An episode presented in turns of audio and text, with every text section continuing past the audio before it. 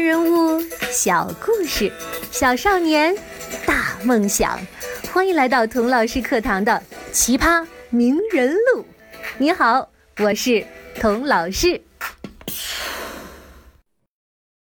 二零二一年五月二十二日，共和国勋章获得者、中国工程院院士、杂交水稻之父袁隆平逝世了。袁爷爷生前有一个梦。梦见他在高高的禾苗下乘凉，为了这个梦，他奋斗了一辈子。就在两个月前，九十一岁高龄的袁爷爷还在海南三亚的水稻田里工作，如今他已经在禾下永远的睡去了。我听到这个消息以后，抑制不住的想跟我的美国学生讲讲他的故事。我问：“你们？”听说过袁隆平这个名字吗？他们摇摇头。我说：“袁隆平是中国了不起的水稻专家，被称为杂交水稻之父。你们知道什么是杂交水稻吗？”他们还是摇摇头。我一想，这美国人不怎么吃米饭，袁隆平确实离他们的生活太远了。于是啊，我换了一个话题。我说：“同学们。”你们知道马丁·路德·金、曼德拉和特蕾莎修女这三个人有什么共同点吗？学生一听就活跃起来了。啊，我知道，我知道，他们都是了不起的名人。是的，这三个人是少有的同时获得美国国会金质奖章、总统自由勋章和诺贝尔和平奖的人。我这么一说。学生们都哇的一声来了感觉，他们知道前两个奖章是美国并列的最高平民荣誉，得其中任何一枚都很了不起，很了不起。两枚一起得的人，那简直是凤毛麟角。再加上诺贝尔奖，那必须是对人类文明做出了卓越、特殊而又深远贡献的伟人。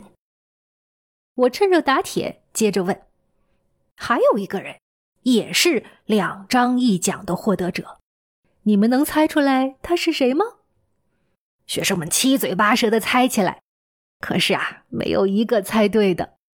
等到他们搜肠刮肚，再也想不出名字的时候，我说：“这个人叫 Norman Borlaug。” Norman who？学生们都没有想到，居然是一个自己听都没听说过的人。他们还以为这个人也像马丁·路德·金、曼德拉、特蕾莎修女一样是世界级的名人。我从电脑里搜出来一张 Norman Borlaug 布劳克的照片。照片中，他站在麦田里，双手握着两根麦穗，一根又细又长，一根又粗又胖。又粗又胖的这枚麦穗。就是布劳格培育出来的矮杆高产抗病小麦。墨西哥在一九四零年代因为小麦生了锈杆病，引发了全国范围的饥荒，到处都是瘦的皮包骨头、饿得啃树皮的饥民。在布劳格的帮助下，饥荒频发的墨西哥在二十年的时间里，小麦亩产翻了四倍。墨西哥不但让自己的人民吃饱了饭，还最终成为了小麦进出口国。小麦多的可以卖给其他的国家。布劳格还把同样的技术推广到亚洲和非洲，全世界千百万人因此免受饥饿威胁。所以，布劳格被称为“绿色革命之父”。这时候，我问学生们：“你们说他配不配获得？”两张一奖，学生们纷纷点头。其中一个问道：“布劳格太了不起了，可是我怎么从来没听说过他呢？”我问他：“你挨过饿吗？”哎，自己臭美减肥不算哦。学生笑着摇摇头，我也笑了。这就是你们没有听说过布劳格的原因，因为他太成功了。成功的让饥饿远远的离开了我们，所以你们似乎变得不再需要知道它了。这时候，我从电脑里又搜出另一张照片，白发苍苍、笑得像个圣诞老人的布劳格，和一个瘦瘦小小、被太阳晒得黑黝黝的人并肩站在讲台上。我把这张照片还有其他的资料都放到了我的朋友圈里，感兴趣的同学可以去看一看。我指着那个瘦瘦小小、被太阳晒得黑黝黝的人说：“他就是袁隆平。”这是布劳格在给袁隆平颁发世界粮食奖。在上个世纪五十年代，因为各种各样的原因，中国爆发了大规模的饥荒。袁隆平自己就是那次饥荒的幸存者。从那以后呢，他开始研究杂交水稻的种植技术。从一九七六年开始，中国大范围的推广袁隆平的杂交水稻。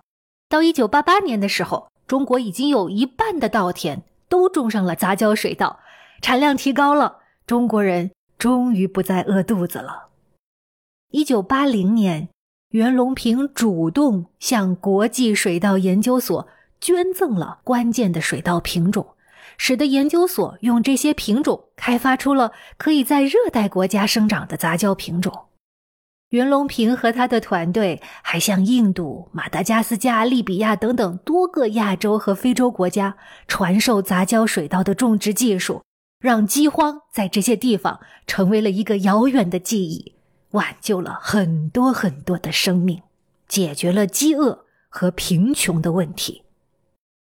袁隆平在水稻方面的贡献，就相当于布劳格在小麦方面的贡献。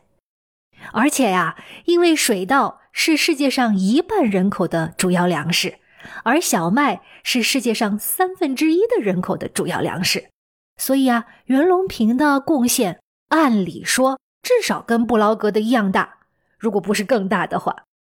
这时候有个同学问了：“那袁隆平有没有获得诺贝尔和平奖呢？”我说：“没有，可能啊，是因为水稻生产国。”主要集中在亚洲和非洲，对以欧洲为中心的诺贝尔奖委员会来说呢，袁隆平的世界影响力还不够大吧？而且，诺贝尔和平奖并不是一个纯科学类的奖项，而且呢，越来越成为一个政治的工具。即使是这样，仍然有很多人认为袁隆平绝对有资格入选诺贝尔和平奖。听到这儿，有个调皮的学生叫道：“如果我是诺贝尔委员会成员的话，我就会投票给他。Egg fried rice is my favorite，我最喜欢吃蛋炒饭了。”呵听到这儿，我们都笑了。我心想，也许从今天开始，当这些美国孩子走进一个美式中餐馆，点上一盘美国中式蛋炒饭的时候，还能隐隐约约的记得。有个瘦瘦小小、皮肤黝黑的中国老爷爷，叫 something something Ping，他让世界上很多人吃饱了饭。这样的成就比成为亿万富翁更加有价值，更加有意义。那么，我这节课就没有白上。从下一集开始，我就给你讲讲袁爷爷自己的人生故事。很多人问过他，他成功的秘诀是什么？他说呀：“我的成功没有秘诀，概括起来就四个词。你想知道是哪四个词吗？我们下一集再见吧。”